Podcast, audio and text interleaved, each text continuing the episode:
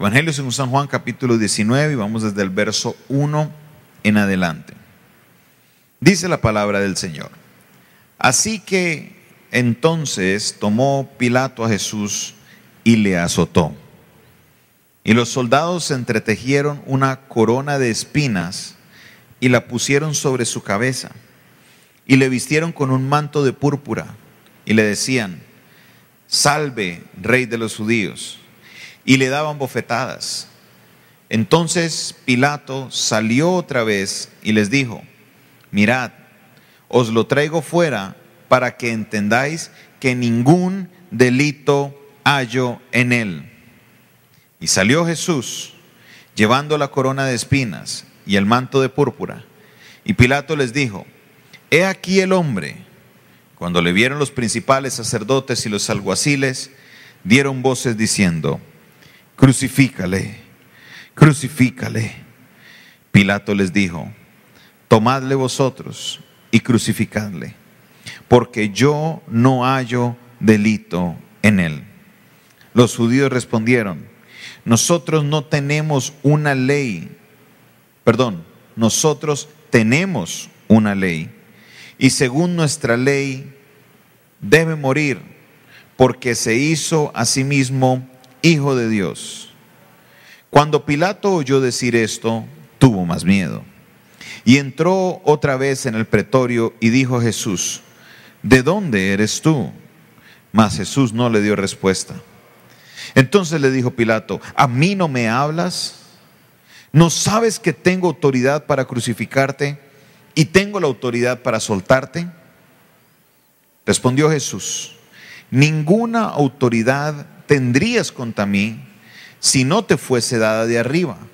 Por tanto, el que a ti me ha entregado, mayor pecado tiene. Entonces procuraba Pilato soltarle, pero los judíos daban voces diciendo, si a este sueltas, no eres amigo de César. Y todo el que se hace rey, a César se opone.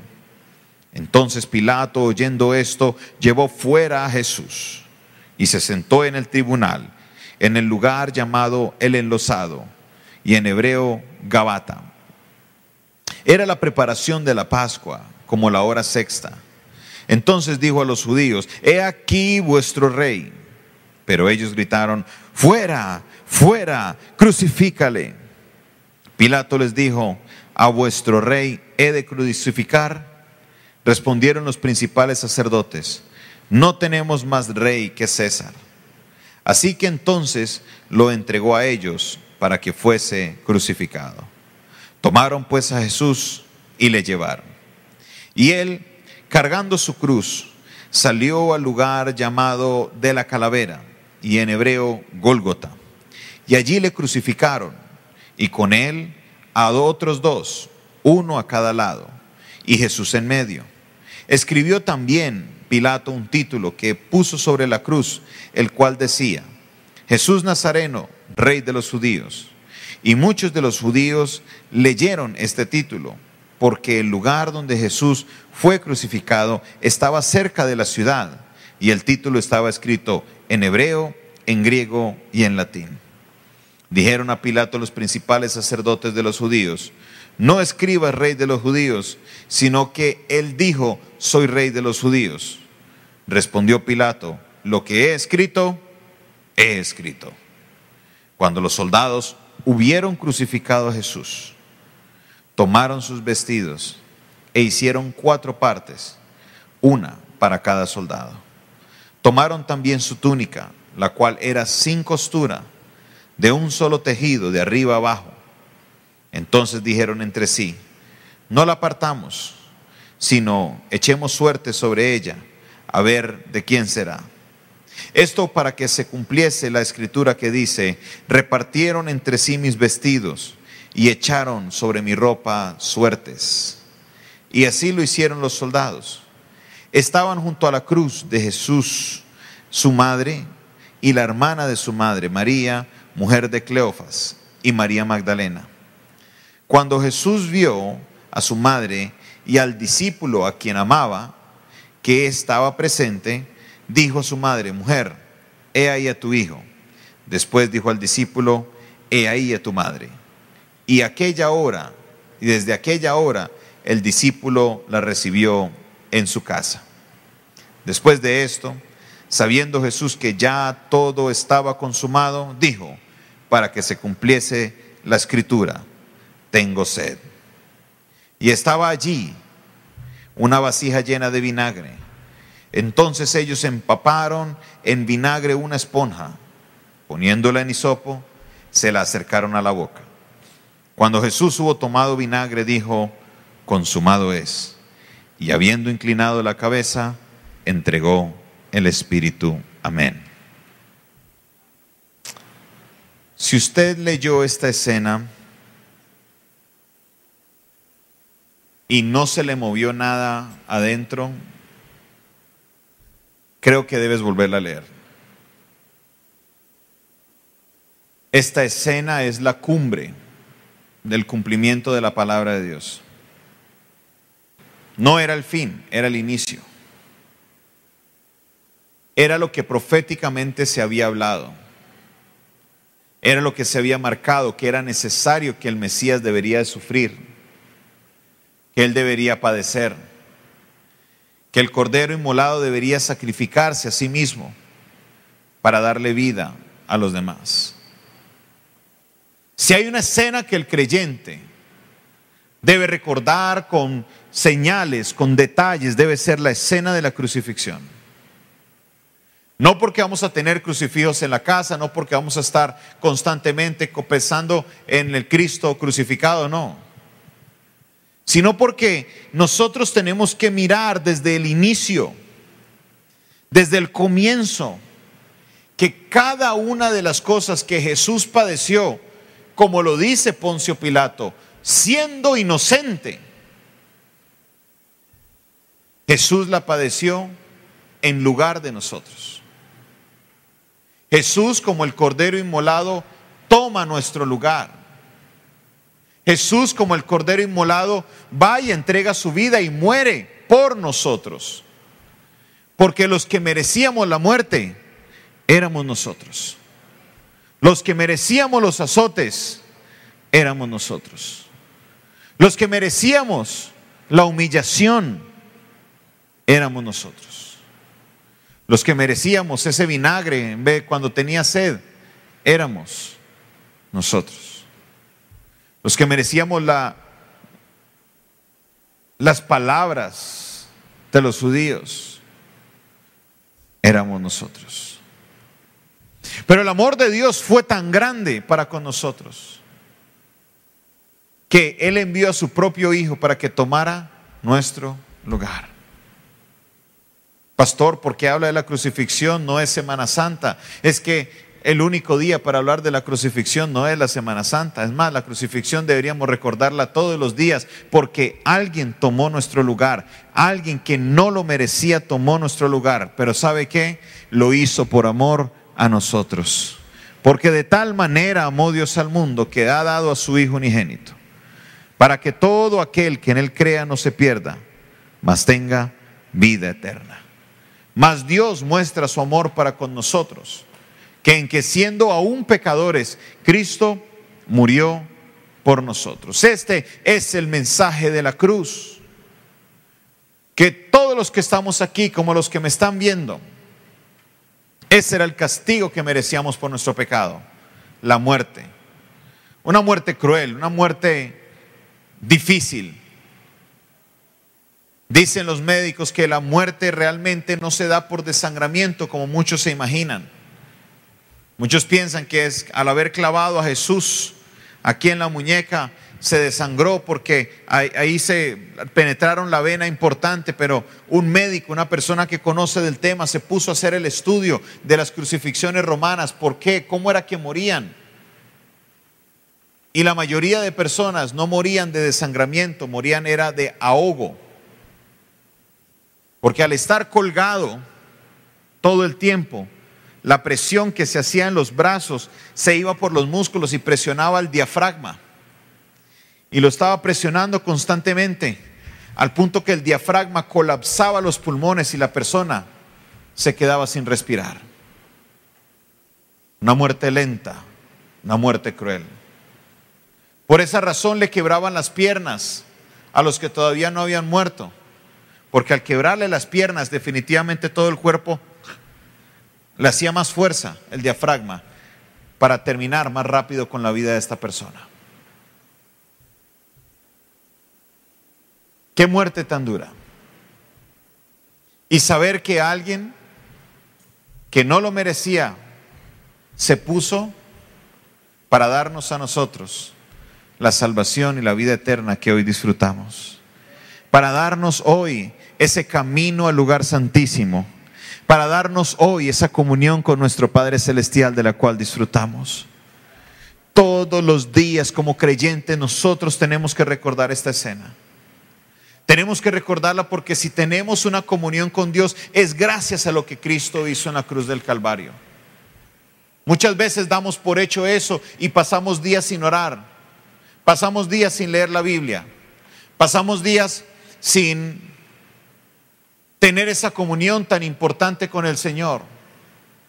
Dado por hecho de que, ah, como la tenemos todos los días, muy fácil, pero no. Tenemos que recordar todo el sufrimiento que alguien tuvo que pasar para que nosotros hoy tuviéramos lo que hoy tenemos. El precio que se pagó fue muy alto. El precio que se pagó fue precio de sangre. Lo que se dio fue una vida. Y nosotros hoy estamos disfrutando de algo maravilloso gracias a que nuestro Dios puso a Jesucristo en la cruz del Calvario, en un altar como un sacrificio perfecto por mis pecados. Hoy yo le doy la gloria a Dios por enviar a su Hijo Jesucristo. ¿Alguien puede darle la gloria a Dios por enviar a su Hijo Jesucristo? Amén. Amén, amén, amén, amén. Los que me están viendo en casa y estén agradecidos, levanten su mano o, colóquenlo en el chat. Dígale, gracias Señor por el sacrificio de tu Hijo Jesucristo. Dígale, seamos agradecidos con el Señor. Dígale, gracias Dios por el sacrificio de tu Hijo Jesucristo. Gracias. Gracias.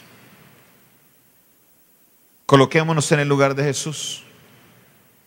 ¿Aguantaríamos tal tortura por otras personas siendo inocentes? Estamos en una época en la que tenemos las cámaras, tenemos los videos, tenemos los en vivos y cada vez que vemos alguna injusticia en la calle, sacamos la cámara y lo grabamos porque nos enoja ver que haya injusticia. Nos enoja ver que personas que son inocentes sean tratadas como culpables. Y nos enojan que a los culpables los traten como inocentes. Son cosas que al ser humano lo molestan. Pero hablamos de la muerte de Cristo y a veces pareciera que estuviéramos hablando de alguna fábula, de un cuento de, los de, las, de las fábulas de Rafael Pombo. Pareciera que estuviéramos hablando de alguna revista, de algún cómic, de Superman, de Batman, o aún de Condorito. Esto no es fantasía, esto es real. Usted lo puede buscar en toda la historia y cada vez que usted lea y estudie se va a convencer más y más de que la muerte de Cristo fue real y verdadera. Historiadores como Eusebio, historiadores como Flavio Josefo, que estuvieron ahí recopilando la información, no estaban presentes en la muerte de Cristo, pero hicieron la tarea de recopilar la historia, dan testimonio de que Jesucristo murió en una cruz del Calvario. Hay un libro, un autor que se llama Lee Strobel. Lee Strobel tiene una historia interesantísima, porque Lee Strobel era un periodista ateo. Era un periodista ateo, trabajaba para el periódico Chicago Tribune, uno de los periódicos más importantes de la ciudad de Chicago. Y en sus misiones periodísticas dijo una vez, voy a hacer un trabajo periodístico para comprobar que la muerte y resurrección de Cristo es una farsa. Y siendo el periodista con el reconocimiento que era, tenía acceso a recursos que las personas del común y corriente no tienen acceso. Y empezó a hacer el trabajo. Y empezó a buscar fuentes, y empezó a leer, y empezó a estudiar, y empezó a moverse, empezó a hacer todo lo necesario para poder comprobar de que la muerte y resurrección de Cristo no había sido verdadera. Pero ¿sabe qué pasó? Algo pasó en su vida, porque a más trataba de negarla, más se estaba convenciendo. Como periodista llegó un momento en que no pudo negar la evidencia que había de la muerte de nuestro Señor Jesucristo. Hoy en día es un apologista, es un defensor de la Biblia, va en universidades, va dando discursos, va en iglesias proclamando de que Cristo no fue una fábula, que Cristo fue un verdadero hombre, fue Dios en la tierra que murió y resucitó. Esa es lo que Dios ha hecho en la vida de una persona. Ha sido transformado por el poder de la cruz. No se nos puede olvidar esta escena para nada. Todos los días tenemos que recordarla.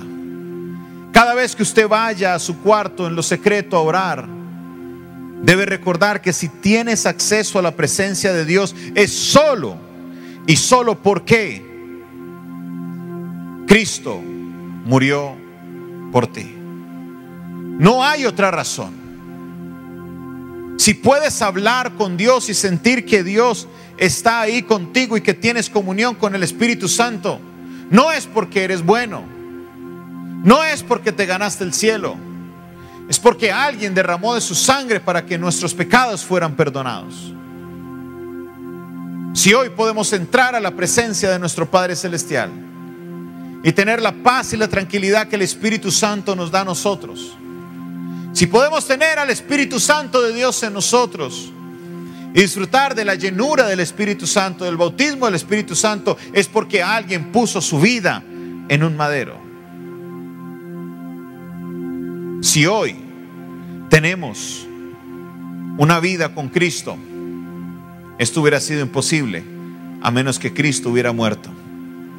Para poder ser resucitado, tenía que morir. Y la nueva vida que tenemos hoy es porque Cristo primeramente murió y luego resucitó. Quiero invitarte, mi amigo y mi hermano, que están aquí y los que me están viendo por internet, que no importa cuántos años tengas en el Evangelio, que no importa cuánto conozcas de la palabra, no importa cuántos grados, cuántos diplomas tengas, todos los días ten presente la escena de la crucifixión. Todos los días ten presente la escena de la muerte de nuestro Señor Jesucristo. Esta es una de las cosas que tenemos que recordar. Porque gracias a su muerte y resurrección, hoy nosotros tenemos vida y vida en abundancia. Démosle la gloria a Dios.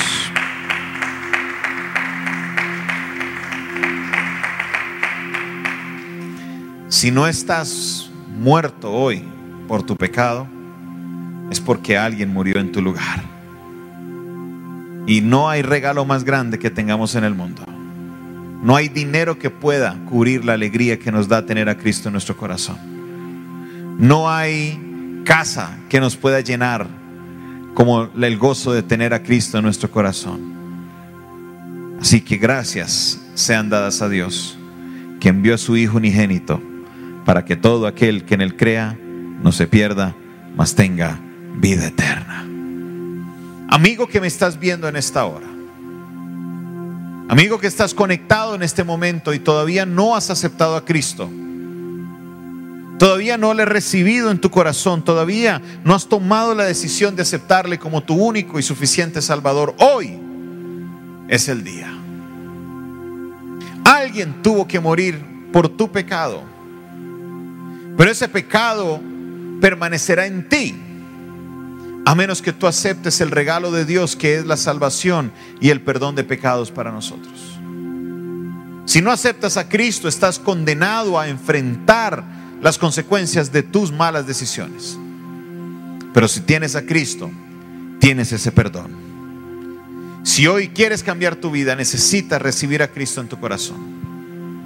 Y si quieres hacerlo, yo quiero invitarte hoy para que ahí donde estás cierres tus ojos. Te voy a guiar en una oración.